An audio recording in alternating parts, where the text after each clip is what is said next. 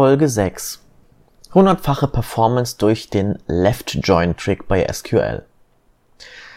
Stell dir vor, du hast zwei Tabellen, die in einer 1 zu n Relation miteinander verbunden sind. Nehmen wir als Beispiel die Bestellungen und die Bestellpositionen.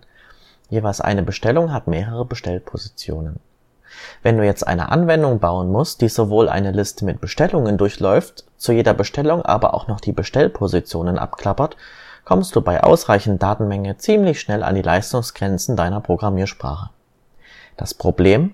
Wahrscheinlich implementierst du einfach zwei verschachtelte Schleifen. In der äußeren Schleife durchläufst du die Bestellungen und in der inneren Schleife durchläufst du die Bestellpositionen. Dabei benötigst du für die erste Schleife genau einen SQL-Query-Aufruf, um die Bestellungen aufzulisten. Für die Bestellpositionen wird dann jedoch je Bestellung ein SQL-Query-Aufruf für alle Positionen einer Bestellung aufgerufen. Du solltest Folgendes wissen. Jede SQL-Query erzeugt Netzwerkverkehr. Die Query muss als String ausgedruckt werden, in eine TCP- oder Socket-Leitung geschickt werden.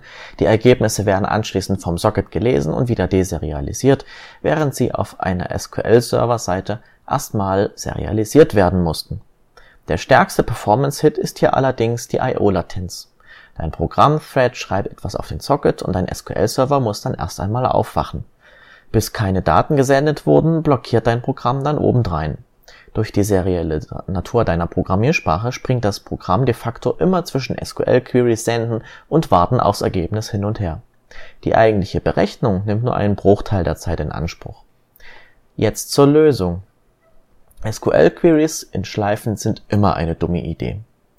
Jeder Select-Aufruf ist in der Lage, mehrere Ergebnisse zurückzuliefern, also nutze das, um alle Ergebnisse mit einer Query zu erlangen. Für unser Beispiel mit den Bestellungen gibt es also zwei Musterlösungen. Eine SQL-Query, die alle Bestellungen in einem Programmiersprachen internes Array lädt und anschließend in einem zweiten Durchlauf eine SQL-Query für alle Bestellpositionen dem internen Array als Unterposition hinzufügt. Die zweite Lösung schafft das Ganze sogar in einer einzigen Query. Mittels eines Left Join werden Bestellung und Bestellposition von vornherein zusammengezogen.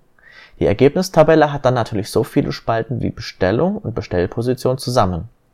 Sollte eine Bestellung keine Bestellposition haben, sorgt der Left Join dafür, dass die Bestellung trotzdem ausgegeben wird, aber in der Ergebniszeile die Bestellposition-Felder auf Null bleiben.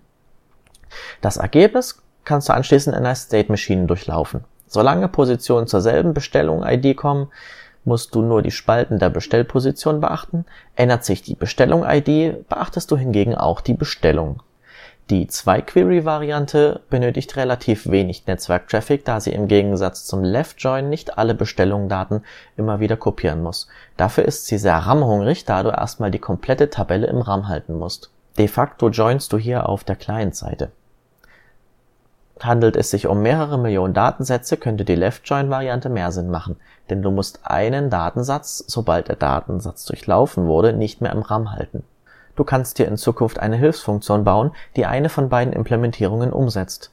Inputs sind zwei SQL-Queries oder eine Left-Join-Query sowie ein paar Spaltendeskriptoren. Output ist ein Array mit den Bestellungen, wobei jede Bestellung ein Unterarray mit seinen Positionen enthält in dynamischen Programmiersprachen wie JavaScript oder PHP kannst du diese Hilfsfunktion sogar so allgemein aufbauen, dass sie mit jedem Datenschema klarkommt. Der nicht optimierte Code ist leicht zu lesen und gut zu warten. Er enthält eine klassische zweifach verschachtelte Schleife. Der optimierte Code hingegen ist schon verzwickter. Er prüft nur noch die Zusammenführung von Join-Spalten, pflegt die State Machine und, und, und. Oftmals sind die zweifach verschachtelten Schleifen der Optimierung sogar gar nicht so zugänglich da die innere Schleife zum Beispiel noch hinter einem Funktionsaufruf steckt. Beispiel Render PDF. Wenn du auf solche Situationen triffst, musst du dir zuerst immer dein Interface überdenken. Soll die berühmte Render PDF Funktion wirklich die SQL Query für die Positionen selbst durchführen? Oder gibst du ihr lieber das fertige Unterarray mit? Aus diesem Beispiel lässt sich eine einfache Regel für die Optimierung von SQL Code ableiten. Ähnlich dem MVC soll man zuerst alle Daten aus der Datenbank laden und dann die Berechnungen und Renderings damit anstellen. Sind die SQL-Queries alle an einem Ort, lassen sie sich auch leichter zusammenfassen. Analog dazu kann man nämlich auch mehrere SQL-Queries auf einzelne Elemente mit einem zusammengefassten Where ID in Klammer auf ID-Liste Klammer zu abfragen. Willst du weitere solche Tipps zur Optimierung lernen? Dann abonniere doch einfach diesen Podcast.